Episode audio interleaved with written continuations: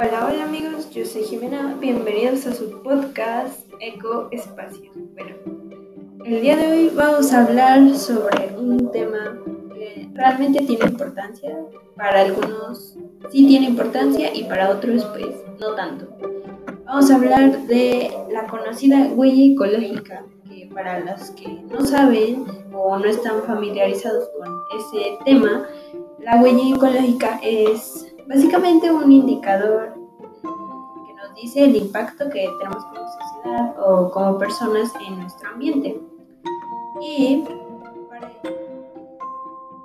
dentro del mismo tema te voy a ir dando unos tips para que pues vayamos poco a poco disminuyendo, tomando acciones y no solo creando conciencia para cuidar aún más nuestro medio ambiente.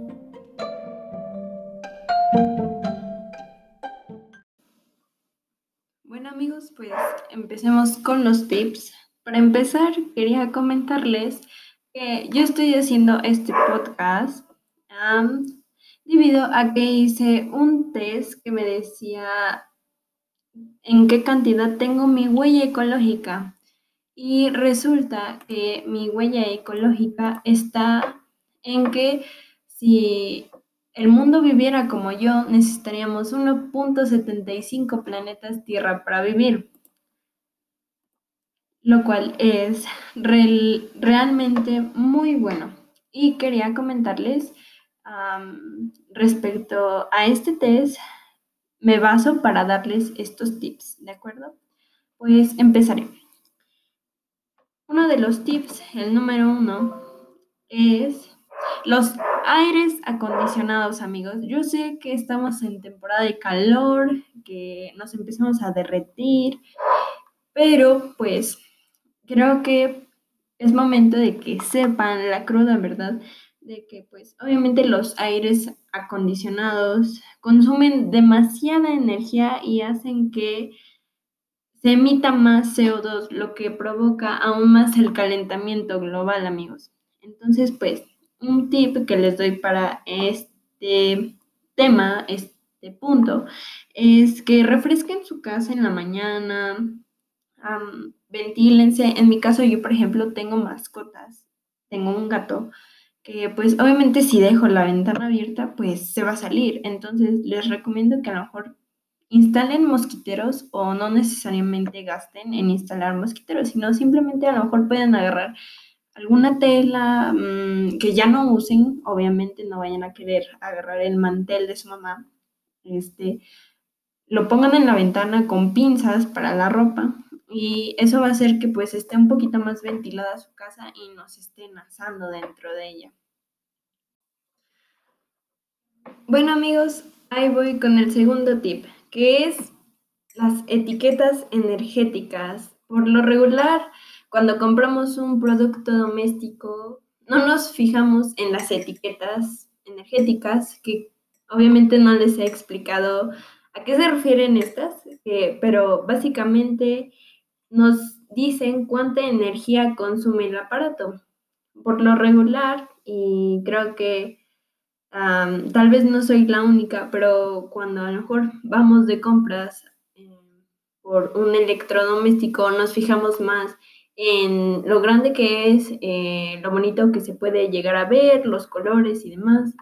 Entonces, mm, espero que de ahora en adelante con esto, pues lean antes las etiquetas energéticas antes de comprarlo. Y en este caso les voy a decir que las etiquetas energéticas se clasifican de la A, que es la mejor eficiencia, a la G, que es la peor eficiencia. Les voy a decir el pormenor de cada una de ellas, que por ejemplo, de la E al de la D a la G es muy, muy poca eficiencia, lo cual es bastante malo ya que el producto consume demasiada energía y pues eso no es muy favorable ni para nosotros ni para nuestro planeta. De la A a la C es un consumo de energía, pues, mm, digamos, término medio, o sea, que no, no ocupa ni poca ni mucha, pero pues tampoco estamos buscando eso en un producto electrodoméstico. Y de ahí hay otra clasificación que es de las A. Las A con una más. Es, de estas hay tres. La A con un más, la A con dos más y la A con tres As que esto quiere decir que el producto electrodoméstico tiene una muy buena eficiencia respecto a la energía que está consumiendo. Así que ya saben, para la próxima vez que quieran ir a comprar un microondas, un refrigerador o una estufa o cualquier electrodoméstico, acuérdense de este podcast y pues si pueden y tienen, lo pueden volver a escuchar para poder comprar su producto. Bueno, ahora vamos con el tercer tip, que es los medios de transporte, amigos. Sé que muchos ahorita, obviamente, por la cuarentena, no podemos salir, por lo tanto, eso no es problema para nosotros. Pero en cambio, las personas que tienen la necesidad de salir, ahí va este tip. Lo más recomendable, obviamente si no estuviéramos en cuarentena, sería, perdón, cuarentena, sería que tomáramos transporte público, ya que obviamente los, transporten, los transportes emiten una gran cantidad de CO2, lo que obviamente termina dañando a nuestro planeta y pues eso es lo que queremos evitar. Por lo cual los transportes públicos nos ayudan obviamente a no gastar tanto en ese ámbito ni contaminar tanto porque al final de cuentas compartimos un mismo espacio para un mismo viaje de diferentes personas. En cambio, con los autos es muy diferente porque producen un poco más, pero pues nada más lo ocupas tú, entonces como tal no creo que le estés dando un aprovechamiento. Así que ya saben, obviamente si Obviamente aún podemos utilizar el transporte público siempre y cuando, ya saben, mantengan su sana distancia, lleven su gelecito, su desinfectante. Ya sé que algunos dirán, ay no, Jimena, me voy a ver súper ridícula sacando mi aerosol de mi bolsa, de mi mochila. Pero no, amigos, prevenir no está de más. Lleva tu gelecito, que tus guantes. Si quieres es más, ponte doble cubrebocas, pero trata de utilizar a lo mejor un poquito más el transporte público. Obviamente hay que tener más prevención con nuestros niños y con nuestros adultos mayores para evitar que se nos enfermen.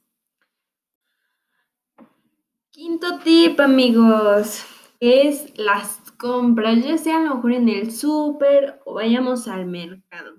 Es el mismo tema, las compras. Vamos a hablar sobre las compras en el supermercado. La mayoría de las personas obviamente tenemos necesidades básicas que, tratar, pero en este caso yo les recomiendo que si van a comprar cosas, un ejemplo es, por ejemplo, los alimentos. Es un ejemplo, obviamente, pero en el caso de los alimentos he notado que ya hay empaquetados en contenedores de plástico como bolsas y hay otros de lata que yo de preferencia les recomendaría, o como tip, como lo quieran tomar, que compren alimentos enlatados, ya que pues no, el envase en el que están no dañan como tal el medio ambiente, sino daña más el plástico. Entonces, ese es mi tip. Referente, sé que todos obviamente tenemos la necesidad de lavar la ropa, entonces yo estuve investigando, obviamente por mi cuenta, que Acá en México eh, hay una marca mexicana que es de jabones biodegradables, que son buenos, bonitos y baratos. Y estos son fabricados por, vaya, la redundancia, la fábrica de jabones La Corona, que en este caso el jabón del que estoy hablando es el jabón Roma, que es realmente biodegradable, Creo que el empaque pues ya lo han visto, la mayoría de las personas lo han visto. ¿Y por qué les comento esto? Porque referente al siguiente tip, eh, les voy a hablar sobre lo que es la reutilización de aguas grises. Pero entrando en este tema, pueden comprar este jabón, ya que pueden utilizarlo o sea, que no desperdicien el agua, lo pueden reutilizar para lo que es regar sus plantitas sin que éstas se dañen, para otras cosas. Por ejemplo, yo lo utilizo para que no se desperdicie, para lavar el patio de mis perros, para a lo mejor para limpiar algunas cosas que tengo y sé que el agua no está realmente sucia. Bueno, ese fue el tip número 5. Vamos al tip número 6, amigos, que este prácticamente va a tratar sobre la fontanería economizadora. ¿Qué es esto? Pues básicamente es el uso de, de artículos que nos ayuden a la reducción de nuestro consumo de agua o para ahorrar agua más que para dejar de consumirla, por así ponerlo. Mm, ¿Cómo pueden ayudar en este tema? pues pueden ayudar poniendo grifería temporizadora o grifería de pulsadores y de descarga.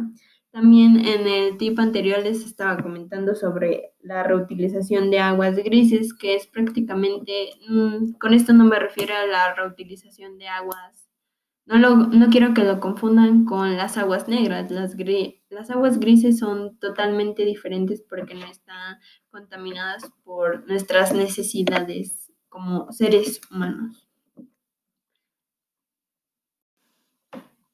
Y por último, amigos, ya sé que este podcast se les hizo un poco eterno, pero pues no era menos importante sobre los residuos en casa. Ya sé que muchos en las pláticas de nuestras o a lo mejor en fuera de, esos ámbitos escolares o del trabajo, nos han invitado muchas personas a este tipo de acciones y no voy a ser la última en decírselos sobre este tema. Básicamente los residuos en casa consisten en separar los residuos que tenemos, ya sea orgánicos, inorgánicos, todo lo que implican esos aspectos.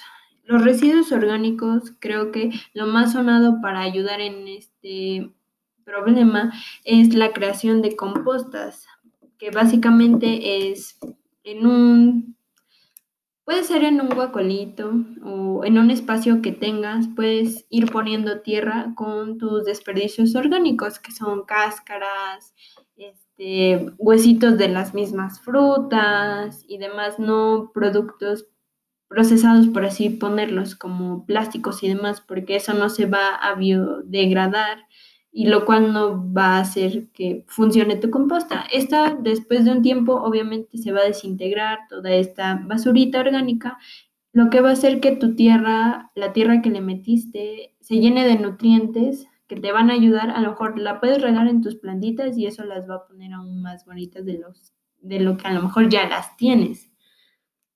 Ah, por ejemplo, puedes separar eh, tus productos de vidrio, este, tus productos de cartón, puedes separar tus productos de papel. A lo mejor mm, creo que los estudiantes ahorita este, me han de entender un poquito más porque por lo regular en algunas en algunas clases en línea aún nos piden trabajos impresos, lo cual pues obviamente no es tan bueno porque estamos desperdiciando realmente a veces no ocupamos como tal o no los leemos o los tenemos guardados. Entonces yo les recomiendo que junten todas esas hojas que a lo mejor ya no ocupan, que sepan que ya no van a ocupar y no luego anden diciendo, ay mamá, es que pues me tiraste mi trabajo y pues yo lo necesitaba. No amigos, o sea, primero obviamente revisen antes de tirar sus cositas. Para esto, obviamente, no lo van a dejar ahí en la esquina donde siempre tienen la basura, ¿no? Hay personas, obviamente, dependiendo de su ubicación. En mi caso, em, aquí por donde vivo, siempre los días de que se tiene que tirar la basura pasa una señora que coloquialmente se le llaman como pepenadores, que pues obviamente van separando este, nuestra basura, que es por ejemplo, van buscando los cartones o los papeles, plásticos, lo que les sirva para venderlos nuevamente y se utilicen en otras cosas. Mi consejo es que separen su basura en cartones, vidrios, plásticos, papeles y se los den a lo mejor a esas señoras, pero obviamente antes pregúntenles si lo necesitan o lo ocupan y ya se los dan.